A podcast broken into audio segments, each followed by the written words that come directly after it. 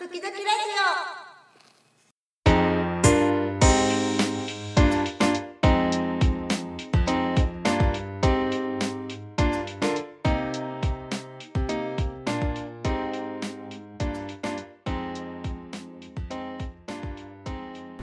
もともとあの岡田先生はお仕事は何されてたんですか？結婚前っていうか結婚、えっと、出産前。あえっとうんうん私大学でミュージカルのサークルに入って、うんその時に衣装を作ったんですよね、うんそれがすごい楽しくて、うんそのまま衣装の制作の会社に入ったんですよ、卒業してから。うんうん。でそれを3年か4年ぐらいやってでも全く素人全く縫い物とか素人な状態で入ってるから。え大学でそのミュージカルのサークルで衣装を作る前は、手芸なんか高校とかで家庭科の時間とか、まあでも好きだったから多分うんなんか本を見て作ったりとかして、中学生ぐらいから多分自分の服作っへえあ出たその頃から独学で、そうそうそうやってたん本見ながらですねはしてました。でもその道は進まなかったんだけど、う大学でうん。その衣装係になって、そうそうそうそうそう。あまた蘇ったみたいな。そうなんかなんかすごいたはすごい楽しかった。うん。とにかく楽しくてこれが仕事になったらいいなと思ってそしたらたまたまその知り合いの人が紹介してくれたから、うんうん。まあ入れうんたんですよね。その会社ってどんな会社なんですか？は、えっとその衣装のあと、うん衣装の制作と小道具の制作と、うんうん。あと現場の仕事っていうのがあって早替えとか衣装、舞台とか、まあ、コンサートとかそれで衣装揃えたりとかそういうをしてる会社だっ全部作るわけじゃない？なんか2つ部部署があって、うんうん。作るのとそういう現場の仕事っていうのがあるんだけど、うん私は作る方がすごい好きで、うんでいろんななんかテーマパークの衣装とか、舞台とか、うん。CM とかそういう衣装を作ってた。へー。それデザインはされるんですか？いやいやデザインしないでただ縫縫縫あ縫うああこういうデザインの洋服作うん。ってって、そうそうそう。言われて。でもそれ入った時点ではデザイナーと作る人が分かれてるとかいうかも知らないわけですよ。うんうんうん。全然、うんうん。そんなシステムが、うんうん。しじゃあ知らなくてただ衣装作りたいって言って入って、うんうん。入ったらそうだ。ああそれは楽しかった、すっごい楽しかったですよ。うんでも自分もだからそういう劇団とかの衣装を自分でデザインして作るのもやってたんですよね、うん。あでも別別で。ライフワークみたいな感じそうそうそう。ででそその時はその衣装デザインになになるのが夢だったんですよ。うん。多分そのうんうん20歳の時うんうんぐらいの時、へえでも自分でデザインしてない衣装でもやっぱり作るのは楽しかった。すごい楽しかったです。へー。ねそのどんな衣装ですか？なんかすごいのとやもうこのすかごいだかあらそのサテンのこうフリフリのとかこうう、んキラキラしたやつとか、うんうん。もういろいろいろいろあったんですけどそこにいればどこにどの材料が下っ端だったからなんかパシリで生かされるわけですよ買いにとか、うんうんでもそうすると全部問屋とかが分かるじゃないですか。どこに何が売ってるかとか。そうだからそれがすもう最高に楽しかった。勉強にもそうすごい勉強になるしし。縫い方も教えてもらえるしうん。特殊な素材の扱い方も全部教えてもらえるし。うー。なんか染めとかもやったしとあにかくすごい楽しかったけどものすごいきつかったです。まあなんか労働時間。労働ですか時間労働時間は本当になんかさ300時間とか月。なんかとにかく朝から夜中まで働いて、うんうん。次の日来るみたいな。ブラック企業。ブラック企業超ブラッねク企業でしえー、300時間？たで途中で体壊しましたけどね。ああ、うん。働きすぎで。働きすぎで、もう一日寝る時間ほとんどうん。ない、三三時間？23時間しかない。なんかそんなだからそういう感覚そういうのが2ヶ月あってちょっと暇で、みたいな繰り返し。ずっとではない、うん、大きなイベントがある時はとかそうそうそうそう。その後に、えっともっとちゃんとやっぱ勉強した方がいいんじゃないかと思って、うんうんうん。それから専門学校行ったんですよね、うん、あそうなんですね、うんえその会社を辞めてその時は一応辞めて、でも戻ってきますとか言って。きついですとは言えない。いやでも楽しかったんですけど、もうちょっとちゃんと服を習った方が一回ちゃんもう衣装の縫い方すごい荒いから、ううん。ん、あそうなん全然違うんですよ。あ見えなきゃいいってこと、なんかね作り方が違うんですよ。普通の。そのなんかこう重要視する場所が違うっていうか、うん。でちゃんとちゃんと服もした方がいいだろうと思って、うんうんうん。で一回ちゃんと習いに習いにっていうか専門学校に行って、でそのそれでその後きデザイン企画会社に就職しちゃって、うんうん。そうそうで洋服のそうそうそう。デザイン企画会社。デザイン企画会社にそれはもうデザインだけするんですか、ブランドとか関係なんかそれはとあるとある通販の会社。私の担当はなんかいろいろあったんですけど、うんうん。私の担当はそのとある通販の会社のン、うんうん、企画デザインだったので、へそこに載せるやつをいろいろまあデザインして、うんうん。まあ、使用書っていうんですか、ーうんうん。書いたりとか、へまあ、いろえいろしてでその時もものすごくきつかったんですけど。もう洋裁のあの世界はきついきついっていうかですかねそうその時は好きだから。うん、でもいろいろそれもものすごい勉強になったから、まあ、いいんですけど。今はそうかこ最初は子供服っていうのは自分の子供に着せたいから着せたいてから。で今はもう子供さんが成長されたからあのちょっと自分の服にって、うん洋裁っていうのは一緒なんだけど、うんうん。なんかいつも違うこと知ってますね。そうですね。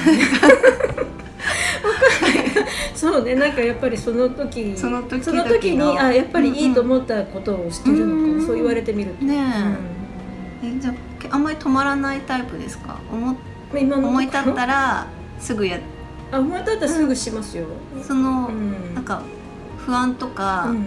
迷いとかはない、うんない。ない ないない。でなんもない。なんかそんなに誰も見てないから、ああうん全然ないですよ。えそういう性格？ですかいつの間にか、うーん。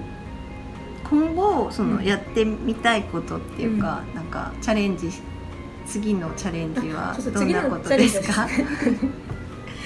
ここの間いあの夏休みの前と夏休み中にその、ワークショップをやっていて、うん。ワイドパンツ大人のワイドパンツのワークショップをしてたんですよね。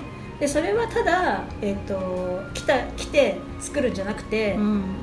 私がサンプルを作っといて、はい。その人がその SMLLL っていうのを作っといて、着てもらうんですよ当日、はい。で私がそれをその人に合わせてバランスを調整するんですよね。うん。型紙を。うん。でそのか調整した型紙で作るんです。う。ん。で、まあ、3時間でか3時間半ぐらいで大体みんなでできるんですけど、うんうん。でそれをできたとで履くとやっぱりすごくバランスがいいっていうか、ぴったりのができるんですよね。うんでそれがすごくよあの私は嬉しかった。うん。うん。でその私もすごい小さいから、うん。合う服が本当にないのでうん苦労してるから、うん。えーとまあ、あ合う服があったらいいなと思って、で、まあ、最近作り始めたらやっぱり本当に良くて、うん。なんかすごくこう許されてる感じがするんですよ。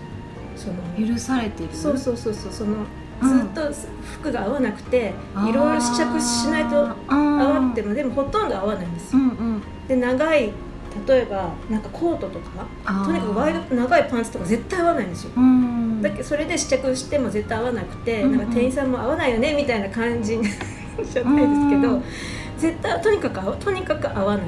うんでずっといっぱい試着してやっとなんか合うのはなんかちょっと変わってるデザインなんですよね。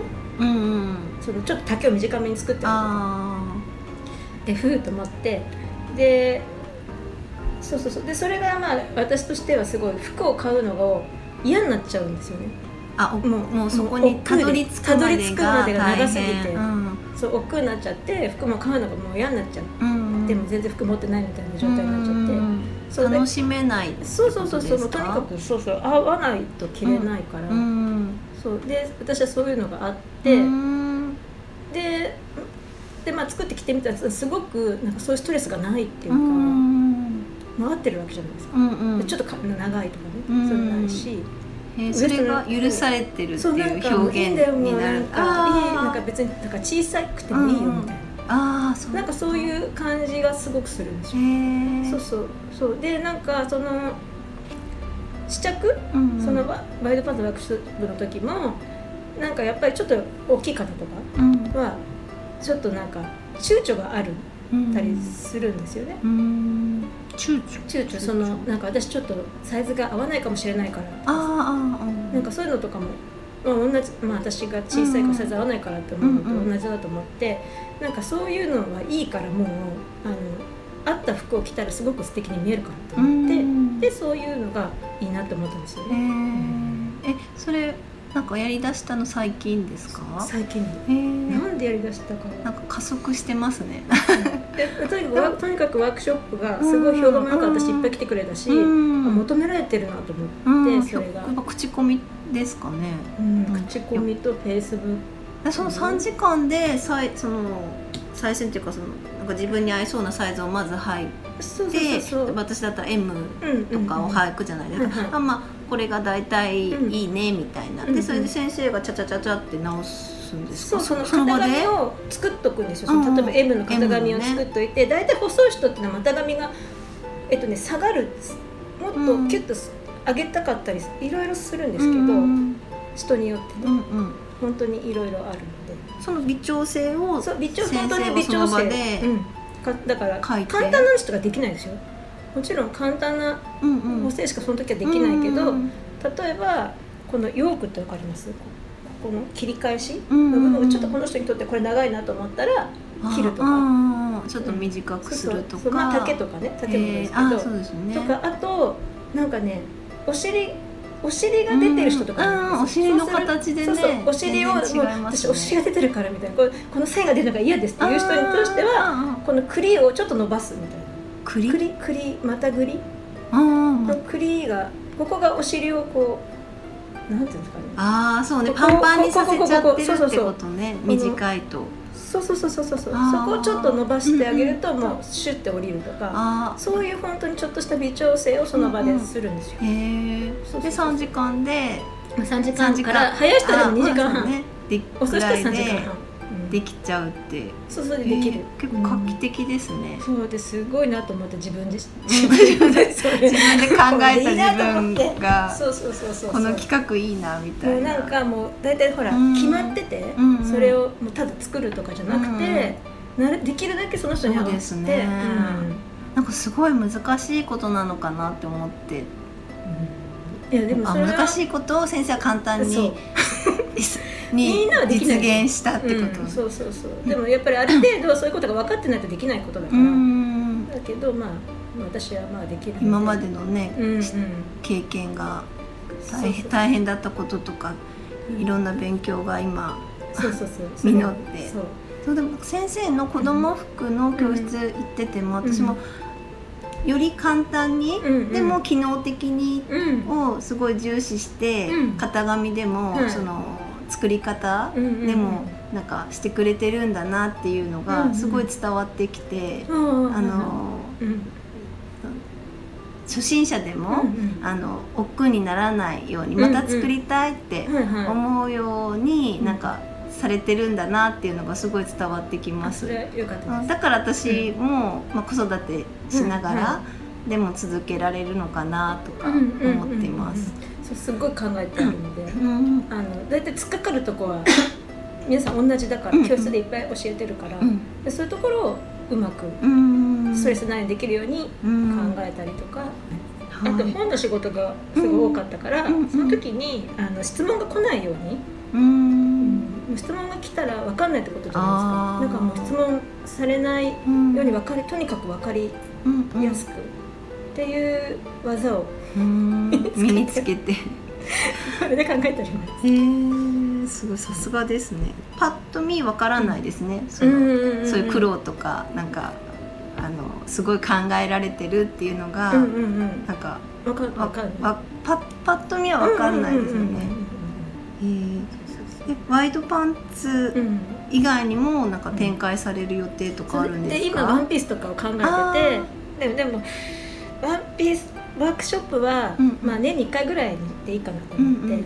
夏休みとか、うんであとはだからそれは私が作って販売するか、うん。あだから来てもらって試着をしてうんうん。またちょっとちょこちょこっと直したやつを販売するかどうしようかなと思ってでも一応その売ってくれるさ先というか、うんで話はもうしてるんですけどあ売ってくれる先はしてるけどでもまだできてません。えー、話早いですね。わかりました。はい、あのちょっと時間がはい来たので、はい。ありがとうございました。はい、これからもあの生徒さんの、ニーズにあのたくさん答えて、あのいただけるよう、はい、私からもよろしくお願いします。ありがとうございましはた、楽しかったですありがとうございました。今回のゲストは服の形デザイン主催の岡田恵子さんでした。ありがとうございました。はいありがとうございました